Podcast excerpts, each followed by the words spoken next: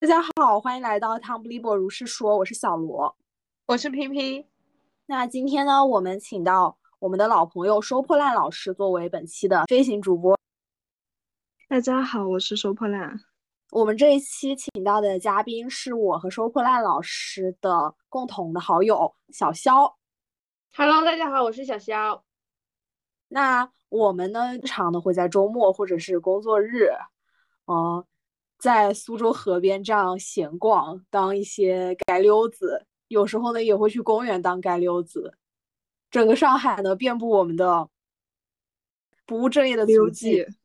对，那我们小肖在近期呢，正式的成为了一名街溜子。他从早大退学了。小肖他是嗯研究生项目退学，就是我们也很好奇你整个深研以及读研这样一个经历以及呃整个的时间线，你可以跟我们分享一下吗？嗯，我可以先简单概括一下我的那个时间线是，我是二一年六月七月本科毕业的，然后我本科是学计算机，研究生是。二一年九月入学，但是我那时候是在国内上了一个学期的网课，然后上了一个学期的网课，大概是二二年一月、二月我结束那个期末，开始一年的休学。照理来说，我是此刻二三年四月，我应该是回到日本继续读书的，但是我在今年的二三年一月退了学。然后我的研究生项目是，嗯，人机交互，就是如果有听众朋友或者在座的各位。不太熟悉的话，我可以稍微解释一下这个专业。它它其实是还嗯，就是和计算机相比，计算机专业 focus 的是计算机本身能做什么事情，然后人机交互 focus 的是嗯人能够利用计算机做什么事情。然后这个专业也比较交叉学科吧，就是比如有学计算机或者机械这种比较偏技术的专业的同学，他们。嗯，会做一些实体的东西出来，也有学心理学或者社会学这些专业的同学，他们会做一些调研或者是嗯比较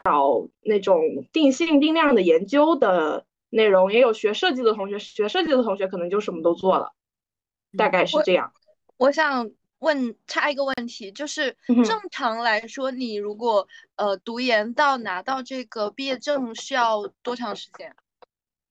正常来说，如果我不休学的话，我二一年九月入学，然后我的研究生项目是两年，等于是我二三年今年九月，呃，应该不是九月，可能是七月的时候拿到毕业证。那相当于就是距离你呃正式毕业前六个月提出的退学。嗯，但是我在之前一年是休学了一年，所以我只上一个学期的课。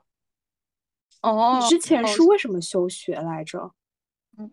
之前为什么休学？其实我现在回想起来，就是，嗯，我当时想的是我想实习，然后其实我当时朋友有也问我说，那你为什么不直接直接去日本实习？其实我这个问题我当时有点回答不上来，然后我现在回想就觉得说，可能我就是没有那么想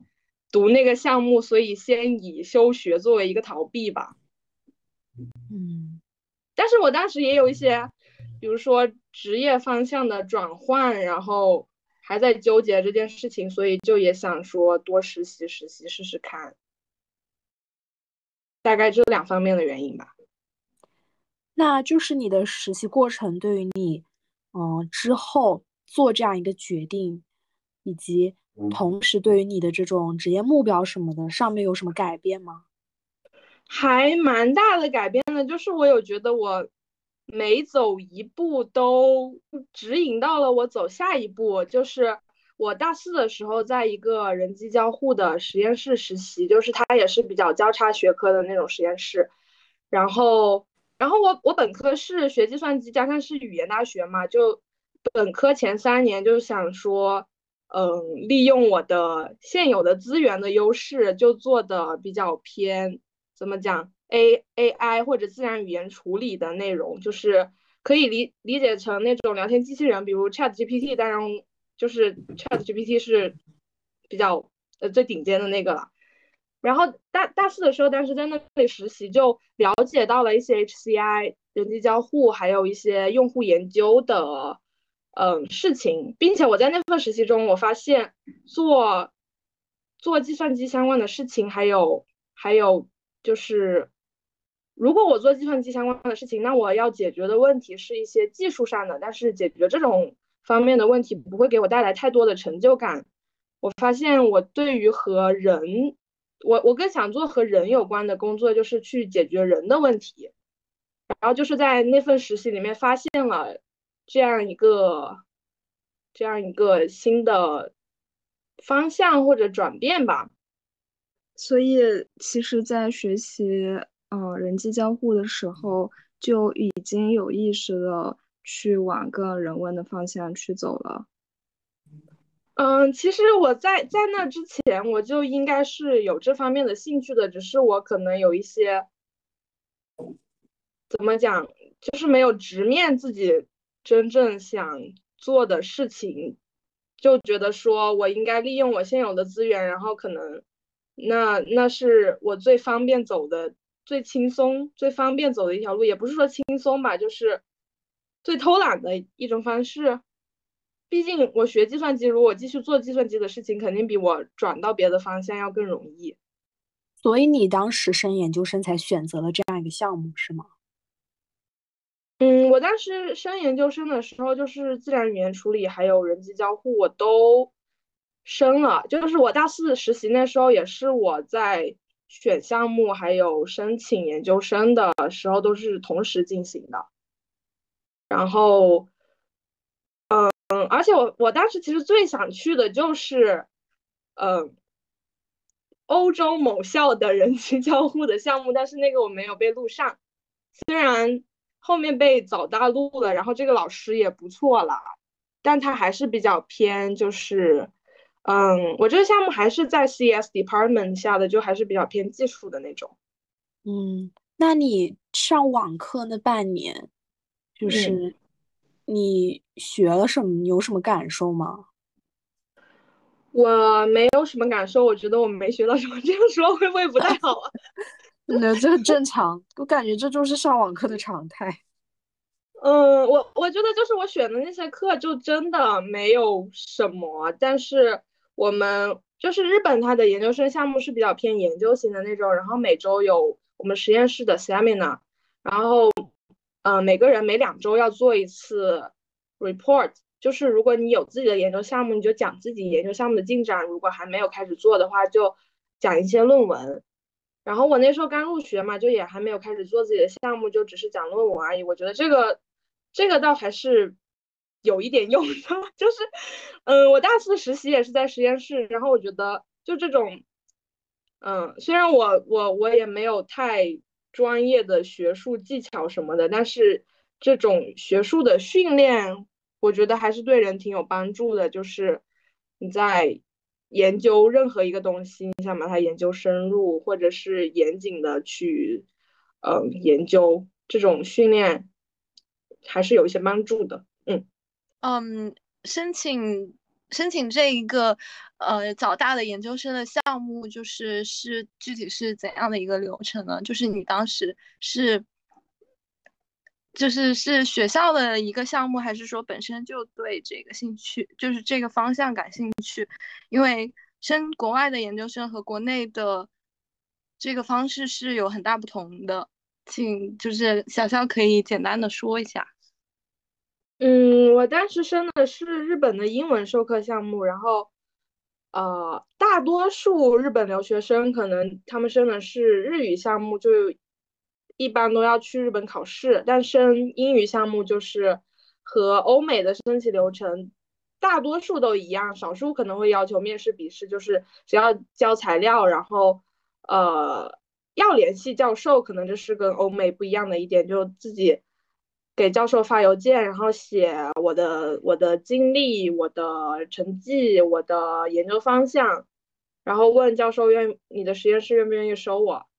当时大概就是这样，就是先联系教授，然后再给学校交材料。嗯，我感觉你在升研过程当中很重要的两个点，一个点是你在大三的时候就去大四的时候就去日本的一个实验室做了，呃，大概是两个月的项目，然后后面才去的清华大学的一个那个人人机交互的实验室。我觉得这个应该也是挺重要的点，对吧？Anyway，那我可以，我从我的大学前前两年开始讲起，就是我。我高中的时候就有一点想去日本的想法了，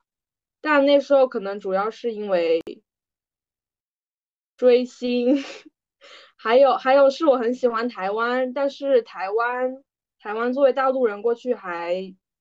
作为大陆人要长久的待在那边还挺麻烦的。日本有点像一个。星是谁呀？追的 Red Wimps，如果是这样念的话，是那个唱你的名字主题曲，嗯。然后也觉得说日本有点像一个台湾的平替，我这么说不会有人打我吧？天呐，一般人家都是把台湾当日本平替，那我就是喜欢台湾嘛。嗯，然后我那时候高考，高考我不记得是出成绩前还是出成绩后哦，我在高考前我其实就给。稍微给自己放松的想法就是，大不了我真的考太烂了，我就升日本的英文项目。是因为我我高中的时候就在知乎上看到了日本英文项目的帖子，然后那时候就有点想升。其实我大一刚进学校还是做了一点努力的，我那时候有想考一个托福成绩，然后拿我的高考成绩去升日本的本科的英文项目，但是最终我没有考托福。所以这件事情也放弃了，但就还是有一点那个念头在，就是想去日本。然后，所以说我我在大一的时候放弃了重新申请本科的时候，我就想我之后想去日本读研究生。然后，大概那时候有了这个目标之后，我就知道我的，而且我知道日本是学术型的那种研究项目，然后我就。还比较关注我的学术经历，还有保持我的 GPA 这样子。嗯，当时大二的时候也有在学校的一些，就是跟着老师做项目，虽然现在回想起来就真的很水的项目啊。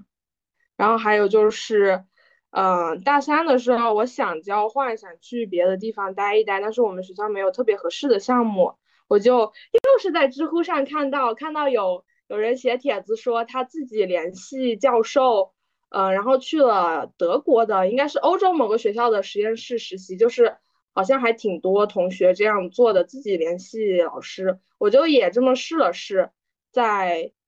嗯大三是几几年啊？在哦一九年的下半年那个学期我。就是找了一些日本的实验室，然后给老师发邮件说，我能不能去你的实验室实习？当时是有一个悉尼大学的老师回了我，还有一个就是我最终去的那个日本的学校，那个老师回了我，但是他们都跟我说，嗯，就是不会给我提供费用，我都要自己承担。但很巧的就是我们学校当时也有一些。叫什么寒假的短期项目，然后我就呃问问教务处的老师，还是什么国际交流办的老师，说我自己申请的项目能不能申请那个呃房顶那个那个钱，然后他他就反正但是走了一些流程，最终就是给我报销了机票和住宿这样子，然后我自己玩或者吃饭什么的还是自己出的，还有就是嗯。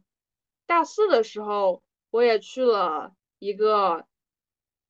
实验室实习，就是说也是想多积攒一些学术的经验，因为说想申请，嗯，研究型的硕士。哦，我大学还有一个，还有一个怎么讲？当时大学在大学的时候的想法是，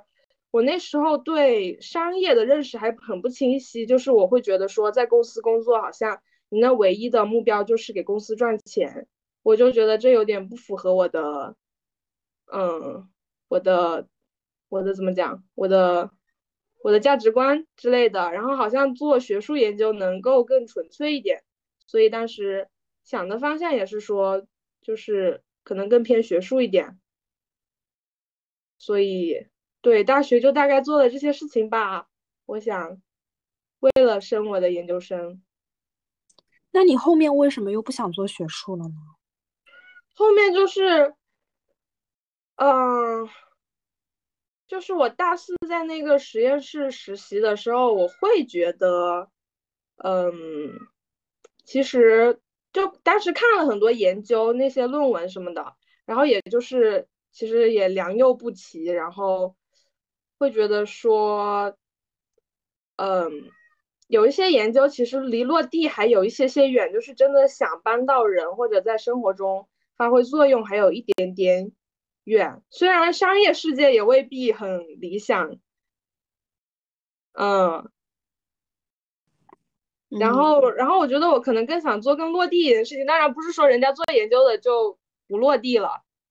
就就是你自己自己的这种价值偏好是希望自己能够做一些能够。嗯，产生一些更实际的效果的东西。嗯，而且这么说可能也有点有点装逼了，就是我可能也嗯做不来，做研究真的很难。就是刚刚呃，小肖在最开始的时候也提到，就是你们这个人机交互的专业，就是嗯也分分的比较细，有很多不同的方式，有一些是专门在呃，比如说更多的去。对着电脑去研究一些机器方面的事情，但也有一些是去做调查，或者是这种是偏一些社会研究。嗯，那那这这种类型的话，你有考虑过吗？这种类型的，我我其实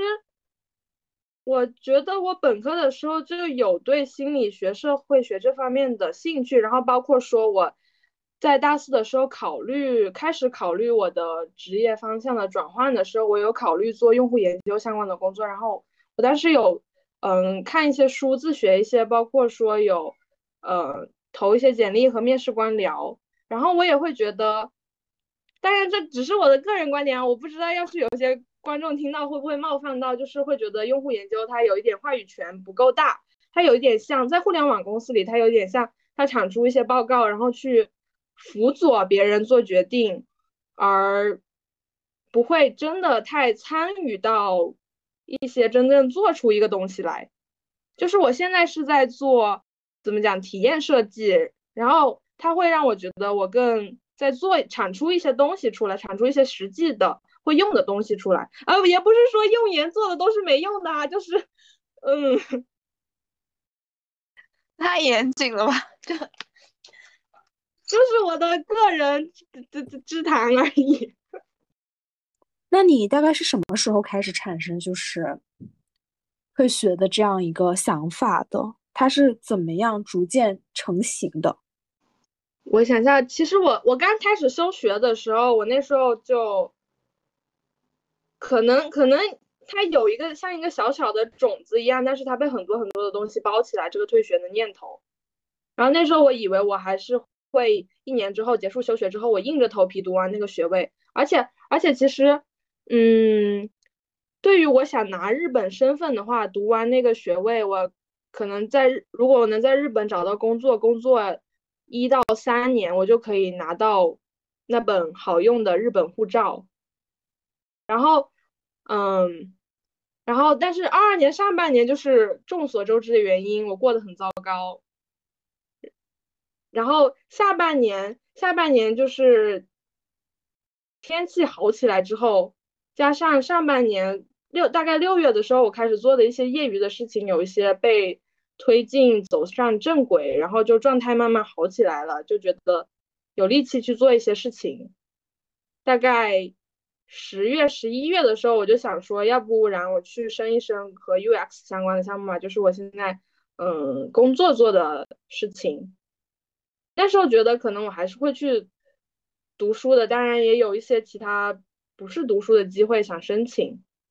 我当时是想着在嗯二三年四月的时候，本来在该回到日本读书之前拿到至少一个保底的结果，这样我就可以嗯心安理得的退学。就是我好像。才就给自己留了一条后路，我才有勇气去退学。那就是你是是否会有那么一个就是契机，或者是某一个瞬间，让你觉得我应该要做这样一个决定了？其实没有哎，我现在能稍微回想起来一点，是我在二二年六月的时候看到一个还蛮感兴趣的项目，但是他那时候已经申请结束了。如果等他新一轮开始的时候，就是二三年了，就就和我要重新回去读书的时间是，嗯，是基本上重叠的。我当时跟别的朋友讲这项目，我觉得我说我很感兴趣，但是我真的要去的话，我肯定就不继续休学了，我就退学读，我就退学去了。但当时也是比较开玩笑的话，然后最终，我觉得我其实没有一个做出退学这个决定的这么一个时刻。我当时退学的发生退学发生这件事情的流程是，我在申请一个项目，然后需要教务处帮我上传一下成绩单，我就给早大的教务发邮件问能不能帮我上传一下，然后教务发现我在申请别的项目，就跟我说，嗯，早稻田是不接受双学位的，如果你申请上了这个项目，那你就不能继续在早稻田读了，以及还有一个嗯背景信息是。休我们休学是要交一笔类似于保留学籍的钱，我就想说，如果我最终我升上了别的项目，我退学了就不交这个钱了，就直接退学了。然后教务就跟我说，还补充说，如果没有交这个钱，那我可能会被学校开除，那就是在我的成绩单上就可能会显示我被开除，被就是被开除和嗯主动退学还是不一样的，我就有点慌了，我就去查那个。让我交钱的文件，然后我发现里面有一行说，如果你想退学，可以联系这个邮箱。我就问说，是不是我退学了就不用交这个钱了？那我的成绩单上的那个日期就停留在我第一个学期结束的时候。然后教务就回复说，好的，但是他们最近在放假，他们休假之后会把我的申请提交上去。就因为那时候是一月，然后日本在放那个新年的假，然后就这么。有点无厘头的发生了，我就对，就是退了学，我觉得顺理成章，就是感觉有一点，有一点跟教务处的交锋，然后，然后 赶鸭子上架似的做出了这个决定。这个这个词，这个真的和教务交锋了很多 很多很多，但就但就他不是说这件事情，不是说。我做好了万全的准备，我有，嗯，我什么事情都想好了，然后我写一份长长的邮件给我的教授，或者和我的家人解释我为什么做这个决定，我发生了什么事情之类的，我的理由是什么？他就是好像很自然的发生了，这也不像是一件什么大事。但其实你的心里是一直都做好了这个准备的，就是一直在等一个促使你做出这个决定的机会吧？对我当时是觉得我有我有一个退路，我就可以退学了。哦，但是在准备这个退路的过程当中，就是就把这个事办成了。是的，而且而且我当时其实退学退学那时候我一条 退路也不是说一条退路都没有，就是。我本来想申请的那些项目也一个结果都没有，有的甚至没有开始。但是我，我我那时候退学的时候还是我刚，嗯，新冠完，就是 整个人还有点虚。然后我当时我当时想的是，我要在四月之前得到一个结果嘛，所以我就一直在赶那些申请。但是退学之后，我就不用赶那些申请了，我就可以慢慢悠悠的来做，而且就觉得说，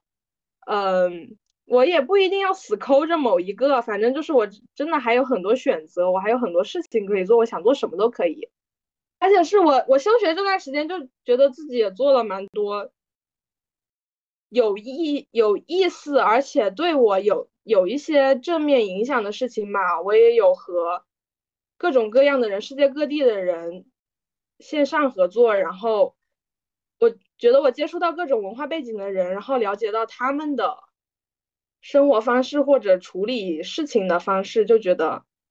嗯，世界上有的生活方式比我想象中多很多。就是只要是你身体健康的话，你怎么你做什么都可以，就是怎么样都可以生活下去。你有没有什么就是印象深刻或者是典型点的这种例子，就是对你感觉影响比较大的？对我影响比较大的，嗯，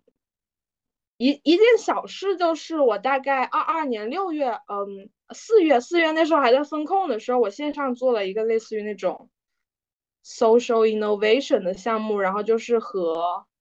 应该是和葡萄牙的两个女生一起，我们当时做的主题是，嗯，老年痴呆症。这个老年痴呆症是打引号的，它的去污名化，因为这个词本身就是带有一些，嗯，不好的意味。然后我们做的是这样子的一个研究项目。然后我在和他们合作的过程中就觉得，就这这个项目它也是有各种 deadline 的，有各种任务要完成，但是就觉得。他他们好像和我，就他们做起事情来好像就有一种悠然自得、悠闲的感觉，但是也会把事情做完了，就是不像我，很有时候很容易焦虑，很容易，嗯，急躁之类的。我我就我就嗯，然后遇到这种人，我就会在心里想是怎样的文化背景，或者是他接受了怎样的教育，把他塑造成了现在。在我面前的这个人，嗯，还有还有还有还有另一件比较重大的事情，就是去年六月开始，呃，我的我朋友他发起了一个，他问有没有人想一起做一本叫《不花钱过周末》的杂志啊？这个链接我们也可以写在 show notes 里面，欢迎大家关注一下，如果你感兴趣的话，打个广告，就是在做在做这本杂志的过程中，就真的。还是蛮享受的，因为和一群很觉得很有着一共同理念的人一起合作，还有就是大家的合作方式非常的融洽，加上这这件事情本身，我觉得也也是符合我的价值观，以及我觉得，嗯，我在做一些有意义的事情，然后这种有。这种做有意义的事情获得的满足感，就会让我想要做更多这方面的事情，所以就让我觉得，如果读书的话，就没有这么多时间 做做这些我想做的事情。大概这样。那小肖可以简单介绍一下你们这个杂志，既然都打了广告了，就是 就详细说一下。详细说一下，就是大概是，嗯，我有我有一些反消费主义的观念，或者是，是我大四的时候在收行李的时候，然后发现我怎么这么多东西啊？就是如果说一个人一生他正常生活起居所需要的资源是一个定数的话，那我这照这么下去，我拥有的已经远远超过了我所需的。然后在那之后，加上加上我大学毕业之后一直在，就是来上海之后在租房子，然后我就一直会，嗯，刻意让自己的东西少一点。虽然我现在东西好像也不少，而且我现在房间非常乱。Anyway，就是大概有一个这么一个反消费主义的观念。然后，嗯，我们这本杂志就是大概就是一个。你不一定需要消费也可以获得快乐这样一个概念，而且是我们的城市空间，我们要怎么更好的利用我们的城市空间，是需要每一个人去参与进去创造的，或者是你亲身去体验。就是我们的城市空间里面有很多设施，可能大部分人都没有用到，没有发现，没有感知到过。你要真的沉浸在里面，才真正的感受它，然后感受它是好是坏，才可以。嗯，就是帮助到我们建造一个更让自己宜居的城市和社会吧。啊，还有还有一点就是，我们还倡导一点是说主动创造，就是我觉得只要做过这样子事情的人，就会能感受到你主动创造的快乐是任何事情都比不上来的。就你不能从任何其他的事情上获得类似的满足感，而且它。它对我来说真的有点像一个快乐的最高级。就是说跟他们一起做这个事情的过程。呃，也不是，就是你要怎么不花钱过周末？那 就开始讲我们杂志，你要怎么 开始不花钱过周周末？然后其中一点就是主动创造，鼓励主动创造。哦，那这个杂志它是实体的还是一个电子的？是实体的。等下等下贴链接，然后大家感兴趣的可以扫码查看你的城市有什么地方可以看到。这是一本不售卖的杂志，只可以供个呃，只可以供空空间领取。为什么开始打广告了？我也不是很很适合做做营销或者做推广之类的吧，广告就打到这里吧。嗯，对哦，然后还有就是我我休学的时候也慢慢把我的拍照项目发展起来了，这也是可能会指引我未来方向之一吧。就是有想说之后再过几年，等觉得自己的作品成熟一点了，去读一个摄影相关的项目。如果我要继续读书的话，我可能会去选择读摄影。我感觉就是听下来，就是小肖做出。退学这个决定，其实是有很大一部分是因为你在实践或者是在体验生活的过程当中，逐渐找到了自己更加或者是觉得更加值得去投入自己精力的事情，觉得更加有意义的事情，比学习更重要的事情。那就是其实很多人都非常羡慕这种可以随时改换自己道路的这种。选择的底气吧，就是想问一下，在小肖做出就是退学这个决定的时候，中间有遇到什么阻力吗？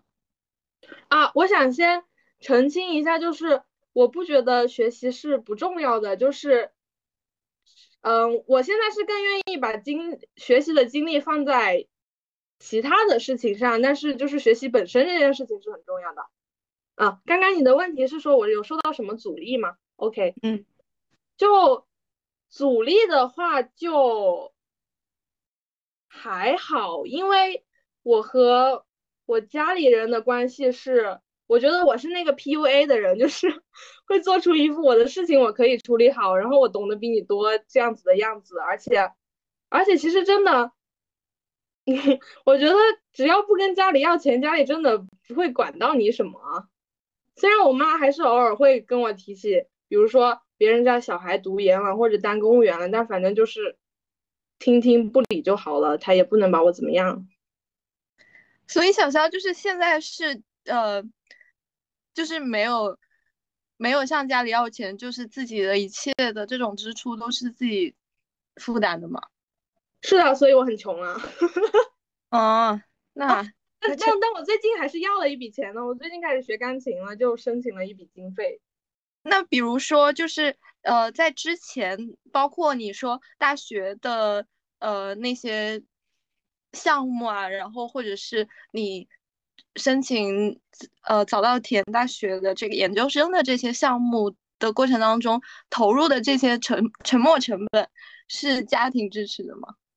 哦，那倒是的。比如说考雅思，哦，申请费当时应该是我自己交的，然后。第一个学期的学费是家里出的哦。其实我也和家里聊过，这一开始聊的是说我想升别的研究生项目，就是我我我有和有和有解释说我真正的兴趣在哪里，但是我当时说的是还是我想升一个做 UX 相关的项目，然后我妈倒也没有什么异议，她就觉得虽然她她也觉得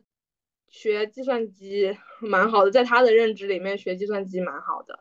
但我我有跟她很努力的解释我真正的兴趣在哪里，然后她倒也理解这件事情。虽然最终的结果是退学，而不是我去读了一个别的项目。啊，还有还有就是，我有一次回家也有跟他解释说，我反正我之后做什么事情也不会跟你要钱了，就就也没什么。就如果我要去继续读别的研究生项目，可能还是要跟他要钱。哎，也不是可能，就是一定。所以总体上就是家里面的态度是支持，还是说就麻了？就是也不是麻了吧，就放养吧。嗯，就也不支持，也也不反对，就是，嗯，如果零分是反对，一百分是支持的话，我觉得可能六十分这样子。哦，那其实家里面还是挺开明的，就是给了你做选择的一个一种底气吧，可以这么说。嗯，做选择的底气可能。我不知道哎，我我就是觉得我有时候这种自由是一种恐慌的自由，就是我想我想要我在我不知道怎么做决定，或者是我想获得一些帮助的时候，但我还是会选择就是自己面对，然后所以就本身也不太被管。我不知道我说清楚没有？我大概理解了，就是嗯嗯。就基本上就是一切事情都是以你的自己的想法为主，就是包括呃自己迷茫的时候或者是很有主意的时候都是自己做决定，所以基本上家里干涉不会太多。是的，是的，我感觉好难呀。什么？我也觉得，就是就是因为我能够一直感受到，嗯。我的父母对我是有所期待的，就是他们希望我成为一个什么样的人。很多时候可能是由于我自己客观能力的不足，我没有办法成为他们期待的样子。有时候呢，可能是因为就是我自己主观上不想去做，但是很多时候你会发现，虽然你不知道。就是你知道你不想做的是什么，但很多时候可能对于我来说，我并不是很清楚自己想做的是什么。这个时候，我很难，一方面是很难完全的去做决定，并且对自己的决定负责；另一方面，嗯，无形中就是会依照着父母对我的期待去这样走下去，会有这种感觉。我我觉得就是对自己做的选择负责这件事情，我之前和别的朋友也聊过，就是在我大概可能刚退学的时候嘛，就是跟他说，我想做什么都可以，只要对自己的决定负责就可以了。但是就其实很多决定它也不至于造成说多严重多惨的后果。我能我能想到我最惨的后果，那不就是。回家，回家，我还有呃，至少至少我可以有饭吃，我有地方住，我不至于说流落街头或者 或者吃不上饭，这就是我能想到我最惨的结局了。然后，然后其实我可能我我知道我我也可能存在那种太理想主义或者太盲目乐观的可能性，就是我将来可能又是可能会受到一些遇到更多困难、更多挫折。或者被现实扇一巴掌 之类这样子的事情发生，但是至少我现在还有很多动力去做很多事情，那我就现在赶紧做嘛。哎，好，我真的觉得就是就是真的很佩服，因为呃，我当初听说就是当初我们。就听说呃小肖的事迹的时候，我当时是非常敬佩的，因为我自己来说，我现在选择的这个方向确实就是并不是我喜欢的。但是当你嗯在你选的时候，其实你没有一个深刻的认识。我最大的问题就是不知道我到底想要做什么，就像。呃，小罗刚刚说的，就是我们很多时候只知道自己不想做什么，但是不知道自己想做什么，所以当你做决定的时候就不够明智，但是又没有去改变的勇气。就是如果让我去退学的话，我是没有办法做出这个决定，因为投入的这个时间呃时间成本啊、沉没成本之类的，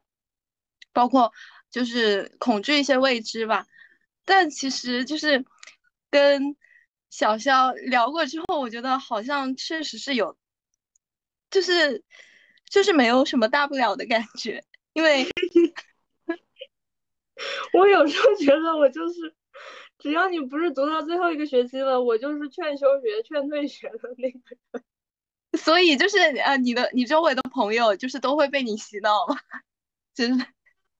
嗯，我我我，但是也我也不是说退学，我你要说放在我刚开始休学那时候让我直接退学，我也没有那个勇气。我觉得也是休学带给了我一些，呃，不是一些，是很多的思考的空间，还有尝试的空间。就他，我一开始休学的目的就只是我想多试试，也呃各种工作。去实习，但我发现，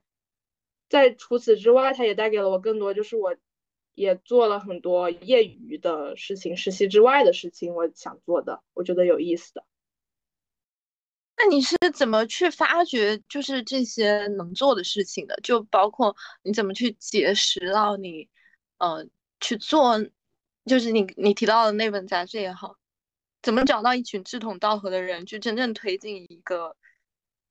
项目，嗯，怎么说呢？我觉得我会有一个比较长期的人生主题，就是这样这样倒推回去，我可能从很早之前，就是我觉得我找不到人生的意义的时候，那我觉得我可以把意义寄托在我做一些对这个世界有帮助的事情，对他人有帮助的事情，这样至少，嗯。我在做一些事情，而且，而且它是有益的。然后它拆分出几个主题，可能就是，譬如说我做杂志想关注的城市的议题，然后消费主义的议题，还有，嗯，我和那那两个，嗯，葡萄牙的女生一起做的这种和少数群体相关的项目。还有就是我自己的一些摄影项目，嗯，我我我我做这，我现在做这些项目的想要达成的一个效果就是说，我觉得世界上有，嗯，感情比较丰富的人，也有感情不那么丰富敏感的人，但当然他们在其他的事情上有长处，但是如果，嗯。如果感情丰富是你你的一种天赋或者天分的话，你可以好好的把它利用起来，然后把它呈现出来，就是给呃另一部分人展现说，这个世界上的情感是有很多的可能性的，然后给他们带来一些嗯新的体验。我我会觉得说，如果嗯。如果不去做这件事情，会有点浪费和可惜。就大概是可能这么几个主题，就是放在外部是，嗯，我要我可以做些什么事情来让这个世界变得更好啊？这样说好装逼呀！天呐，放到内部来说，就是说我怎样深挖自己的经历还有体验，把它呈现到我的作品里面。然后呈现给其他人，或者然后甚至说，嗯，给他们带来一些，譬如说找到同类了这样子的解脱感。妈呀，太装逼了吧！就有一种那种理想主义传教士的感觉。是的。但是就是你怎么找到这群人的？就是。回到我刚刚的问题的话，怎么讲？如果拿这个具体的案例来说，就真的还挺神奇。我觉得我认识很多很多很多人都是，也是缘分，也是幸运吧。就是好像老天爷一直在给我送礼物。譬如说，认识到做杂志的这个朋友，他叫林一，然后他是通过我的一个朋友叫小钱认识的。小钱是以前我的微博网友。我有一年，可能一八年的时候，我发微博问说有没有人想今年春晚的时候跟我一起线上连线看大象席地而坐，然后他就他就说他想，我们就加了微信。但是那天他好像有别的事情，我们就也没有看大象。零一也是我之前有读听他的播客和读他的 newsletter，但是我并不认识他。小钱是我的那个微博网友，我们加了微信嘛。然后我有一天发现小钱去录了零一的播客。发现他们俩认识，然后我就给他评论说，原原来你认识林一，然后就稍微聊了一下，就然后嗯，林一之前的 newsletter 也算是比较私人，然后就至少他会觉得 newsletter 的他的读者跟他都是有同样一群想法的人，然后我们就这样认识了。后来后来后来我看到他发说。他想做这件事情，然后就一起做了，这是一个案例啦。当然还有很多，就真的机缘巧合、因缘际会。哇，我感觉就是总结一下，就是 networking，就是嗯，就是靠一些 networking，然后做这些事情。我觉得真的，一是嗯嗯嗯，就是要靠积累，然后并且就是一直要去，就是。一直要去做做一些这样的事，然后才会最终汇聚到一起。嗯，我最近就越来越有这样子的感觉了，就是就是在上海待的越久，然后然后就越来越发现朋友圈的重叠，就是他认识他，然后我发现他也认识他，这样子，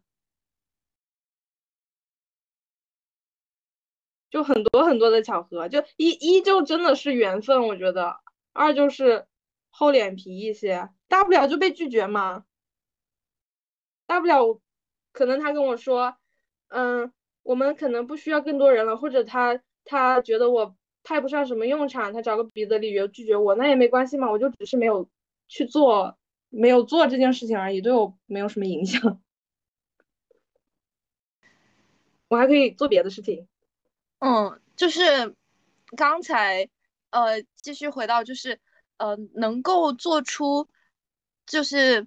就是做出这一些比较厉害的决定。其实除了刚刚提到那些，我还有一个特别呃深刻的一个感觉，就是你一定 要有一个经济上的底气。就是包括小肖刚刚提到，就是一个很重要的理由，在跟家庭沟通的时候，说我就是。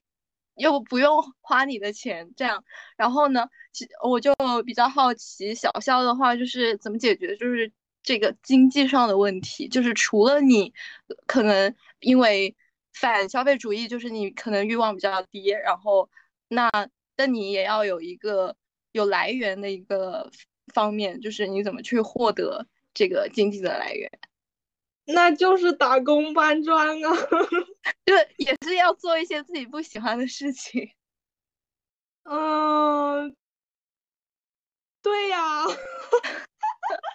也不能说完全不喜欢吧，就只能说你还是很多时候有屎难吃的时候。希望这个这个应该不会被我同事听到吧？但大家都是打工人，应该能理解吧？嗯。嗯，就是，但是就是包括你做的那些，呃，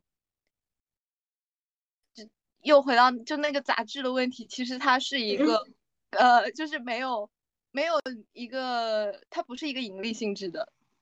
对的，对的。嗯，呃，就是其实小肖现在是有有一份工作的，虽然是实习，嗯，就他做杂志还有。其他的项目是他在业余的时间做的，然后我自己对于他的一个感受是，嗯，就是在经济方面，经济方面他在支出上面其实是有他自己的一个度量的，比如说，大家可能平时打工的话就直接点外卖了，但是他会每天早上起来给自己。做饭，然后这是一，然后第二个是，我觉得他有一个很神奇的特质，就是他找的房子通常来说都还挺算比较便宜的，在那个他所在的地段，然后条件也算还可以的，过得去的那种。我觉得这两个是很重要的两个点。但是我想小肖。这个自理能力真的很强。我想补充，我做饭也只是单纯因为我不喜欢点外卖而已。真的活力无限。还好。但我我我我我倒是我这周玩完回来，我就一直在一直在点外卖，我就是因为家里也没有菜，我也不想买。那我点外卖就是因为我真的很很讨厌吃自己做的饭。啊，我吃自己做的饭也很幸福啊，就是比吃外卖幸福很多。吃外卖选选外卖也会让我不幸福。所以就是还是要有一点点，有一点点厨力，有一点点厨艺的这个加成。嗯，嗯，哦，而且还有另外一个方面就是，就是我觉得他，呃，找的实习，就我现在知道的几份，除了中途在。在呃疫情期间，有一份很很磨人的，比较会锻炼人，比较累一点的实习。然后其他的，我感觉公司的氛围都还挺不错的，就是不会占用他业余的时间，说要一定要去做某件事。而且，嗯，怎么说呢？就是，嗯。就是老板也嗯不会就是 PUA 啊或者怎么样，我觉得这个也是挺重要的一个点，就在选择上面是有自己的一份智慧的。怎么找的？求推荐，就是我也嗯嗯，就是一定要有嗯收破烂老师刚刚提到这些前提，不然的话，那跟上学就是比起来，就是能挤出的精力。就是也也会不多，嗯，那应该是的。不过我可能比如在投的时候，我就会筛选掉一部分吧，就累的也看不上我。那你找的都是就是也是需要一些计算机知识的吗？嗯，我觉得是 nice to have 的水平，但是不是必须吧？嗯。但我现在也觉得，就是说赚钱真的有很多方式，但这也不好展开讲。就是至少它也不是那那么困扰人的一件事情嘛，就只要你愿意做，呃，感觉好像传销啊。我就我我前段时间前段时间不想上班，嗯，我希望不会被同事听到。前段时间不想上班，我就想说。能不能嗯去面包店打工去？感觉也很有意思。去面包店那应该就是比较体力上比较累吧。你应该去看一下豆瓣那个什么轻体力活小组，里面我一点进去，第一条就是呃面包店叉叉面包店骗我做一休一，但实际上怎么样怎么样怎么样，就是 OK，反正 anyway 还是太理想了，就是。但 P P 是在就是就咖啡店打过工的，介绍一下。就是我觉得就其其实，呃，严格意义上来说是属于更像学生社团，因为我们是在学校里面的那种。然后我当时呃加入这个社团，经历了九九八十一难，反正就是它前面的这个考核的过程特别长。然后，但是呢，也是学到很多东西，包括就是怎么做咖啡，怎么品咖啡，就是咖啡相关的知识是一块。然后第二呢，就是烘焙方面的知识，就是怎么做蛋糕，然后呃，包括各种各样的面粉，然后怎么做面包。然后第三呢，就是调酒方面的，就是这三大块的业务。那很好呀，是真的很不错。但是一个小时十九块钱，然后就是在。呃，大二的时候，大一、大二的时候，就是包括也是在疫情前嘛，嗯，你就我我当然是就是除开上课的时间，其他时间都用在在那个地方打工。其实我觉得是很快乐的，嗯，虽然就是一小时十九块，简直是为爱发电。对啊，所以就是你一般。呃，有时候比较夸张，就是我会接三个连班，三个连班的话就是六个小时，就站半天的话，就是一整个腰酸背痛，回去，回去整个就整个人就不行了。但其实就是还是蛮好玩的。那那个嗯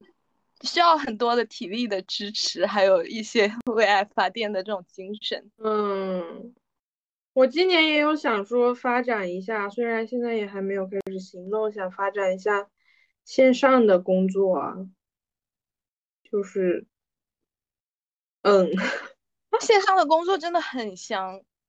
之前嗯有一段时间我们被封控了，然后那段时间就没有办法，就要把就不用去公司，然后就把业务转移到线上，就每天就是 懂的，大家都懂，就是一些那样子的状态，然后也可以正常的拿到拿到薪水，就很快乐。是的，是的，我希嗯望就是可以发展成常态吧，就是反正坐在办公室也是做，就是坐在家也是做，但是你 完成任务的时限是不变的。唉，只能说，但是在办公室你就要表演表演我是的，表演很累。我现在倒是不演了，我就不演今天在在办公室奋笔疾书啊！我同事说我在写什么，说我奋笔疾书的，你在写什么？我在写我的提纲啊，四页，为我们为我们节目付出了太多。就也也也还好，反正反正我觉得我把自己的表了表达梳理一下，还有把一些事情想清楚一下，也挺好的。哦，我我有个嗯。很想问的，就是嗯。就是小肖就我能感觉到，当你退学以后，你整一个人的这种状态以及心情是非常非常好的，感觉又很自由又很向上。就是没错，就是我还蛮。好奇，就是你在退学前、中、后的，你感觉你自己整个一个这种心态呀、精神状态呀上面的这样一种嗯感受以及变化吧，其实他没有中这个过程啊，就是像我刚刚说的，他就那么随意的发生了。嗯，钱就是钱就是觉得自己一定要有一个退路，然后再很着急的，一边新冠着，一边还想着怎么办，我想赶紧把那个赶出来。然后在之后就是之后就是觉得自己有很多选择嘛，很想想想做什么做什么。我就是觉得说状态好了之后，然后整个外界也能感受到这种能量的传递，也也不是说我单方面传递出去啊，就是互相的，都是就是能感受到别人的能，能接受到别人的能量，我也能传递出去。然后包括说我上周去香港玩，就是怎么讲一个一个很疯狂的状态，然后也也也也有感觉，也也是像那种像我刚刚聊到怎么认识零一一样的，也是老天爷一直在给我送礼物，就是说，譬如在香港电影节认识一个，嗯。认识一个女生，然后她是学编导的。我就是我去年十二月的时候看去看那个 Nonis 天才计划一个短片短片的奖项，然后在看的时候，我就一边看一边想，要是我什么时候能做出这么好的东西就好了。在那之前，我从来没有做过，从来没有产生过做短片的想法，但是我也什么都不会嘛。然后认识他，他是学编导的，包括说他现在做的工作是那种。是艺考机构的辅导老师，他就也和我聊了一些创作的思路，还有说就也还蛮鼓励说，觉得虽然不是学这个的，但是也没有什么问题。而且他说，譬如说，嗯，这种学电影的研究生也也呃研究生学院的那些老师也挺喜欢转专业过来的。他说啊，当然这这也没无意冒犯任何人哈。就是 他说有一些可能本科学电影的就有点吊儿郎当的，觉得自己做的东西特别牛，或者是怎么样。虽然我也觉得他们做的东西挺牛的。还有还有就是嗯，如果你是转专业过来，那说明你可能对这个更有热情一些。当然，我也没有我要转专业学电影的意思，就是还蛮激励到我的吧。还有一件事情就是三月的时候和朋友出去玩，然后朋友带了一个新朋友，那个新朋友她的男朋友是我去年十二月看那个《Nonis 天才计划》一部觉得还不错的片子的声音导演，而且就是他也就是在这个行业工作，然后。包括说提到一些还比较喜欢的，觉得还不错的片子或者导演，他们都是就可能一起工作，互相认识这样子。然后，然后我就也有点不好意思啊。但是我问那个女生说，她男朋友能不能就是和我聊一聊，或者教教我之类的。然后反正就聊了，他们俩也是特别好的人，就是也觉得那个那个那个男生他是本科学社会学的，但是他他是在上海大学读的书，然后上海大学他好像影视行业也挺发达的，他就本科的时候就在学校已经进剧组，然后他跟了特别，他说他跟着那个师傅特别好，就也教了他很多，然后他也他也有一些。朋友，或者是那种类似有点像徒弟的角色，就也是这样子被带进门的什么的。然后他也蛮鼓励我去做这件事情的吧，就是就是觉得，嗯，也不用怕，或者是不用太在意，反正你真的有那个热情就去做就好了。那入门简单吗？就比如说像他从社会学转到就是做声音导演，就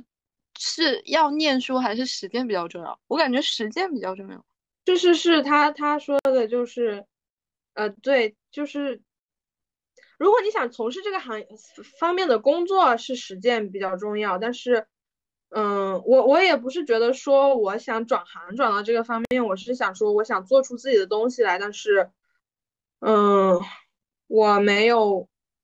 我没还没有那个足够的技能去更精准的表达出来，或者是我也不太清楚那个流程是怎么样的。但是我觉得就是其实，嗯，就我自己可能身边也有学编导的，嗯，其实感觉做这方面的事情，嗯。认识人是特别重要的一件事儿，就嗯，那确实，嗯，虽然我觉得可能做很多事儿，他都需要认识人，但是，嗯，我觉得像创作方面的一些东西，特别是你需要去吸收一些知识去做的，你不知道不跟人交流，你不进入他们的一些圈子的话，你是很难找到一个。方向去着手做的，嗯嗯是这样，嗯，然后嗯，然后我其实一直在听嘛，就是嗯，感觉小肖他呃为什么能认识这么多人呢？就我就想起来 想起来一件事儿，就是很早的时候，我跟他有看同样的一本小说。是一本还挺幼稚的小说，呃，反正讲的就是，呃，有关于一些呃伦敦，然后巴黎，还有意大利的，就基于这些一些城市的风土人情的一个一本故事小说。然后当时小肖特别兴致勃勃的去给那个博物馆写了信，然后就就是。就这件事情，其实就很早很早就有这样的一个苗头了，一直到他前段时间，呃，也是说想要做什么，就立马大声的说出来这个想法。所以我觉得，就是，嗯，就是表达自己的需求是一个很很很是一个技能吧，呃。大家可能平时总觉得我即使说出来没有回应，然后就其实也没有希望。但是我觉得小肖他呃，就基本上想要做什么，他就会去，嗯，找一些方法，然后或者在朋友圈里面去，呃，朋友圈里面去问，所以就是，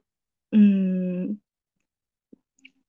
就是其实人与人的关系就在一些互相麻烦当中产生了。嗯，可以这么说吧。其实就是很主动，是一定要自己去创造机会。对，虽然就是想要什么自己说出来。最开始的是因为，是因为想要吃牛蛙。是啊，怎么吃牛蛙？就是就是，嗯。点了外卖之后，发现突然想吃牛蛙，于是大声的在床上喊了出来。然后发现室友居然点了牛蛙，于是美妙的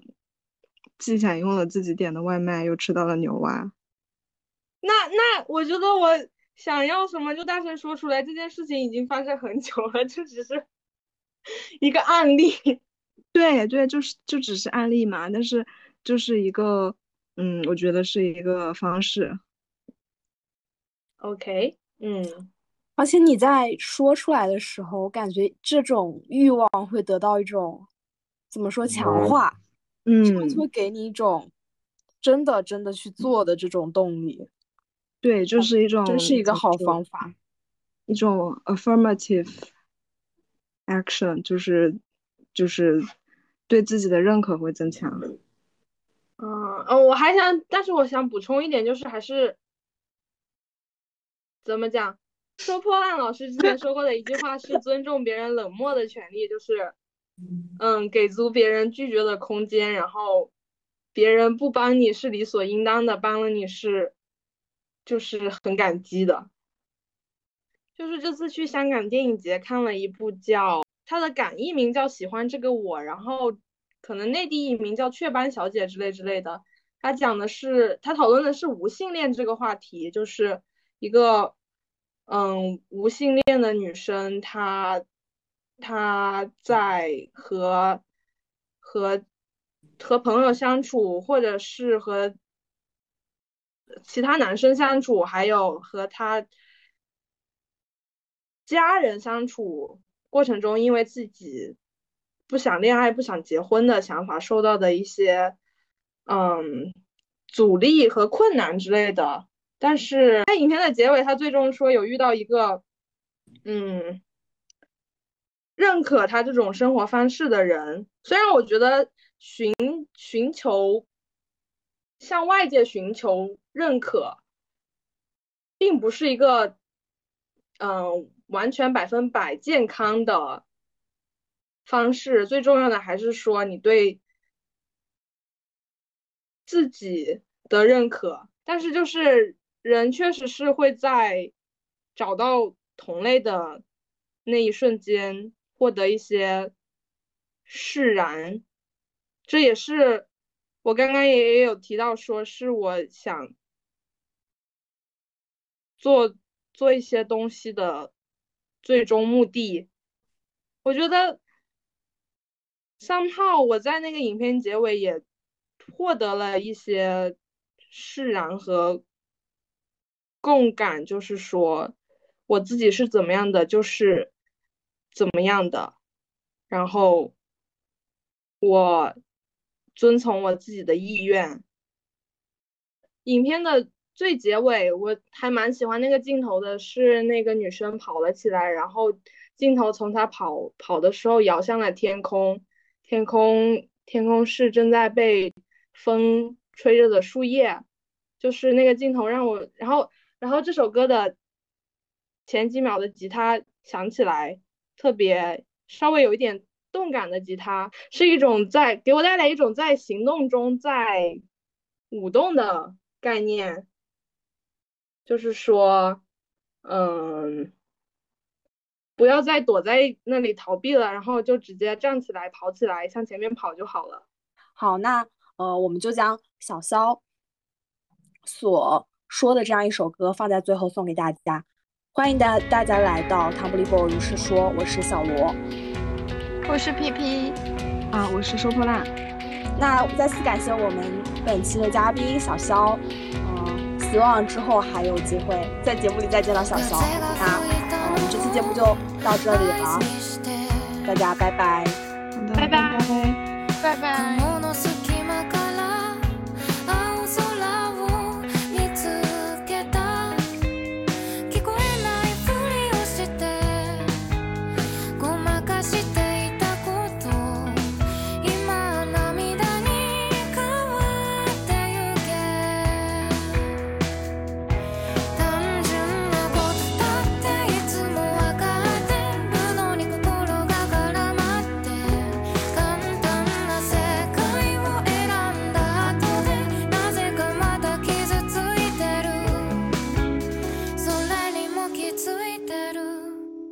走るその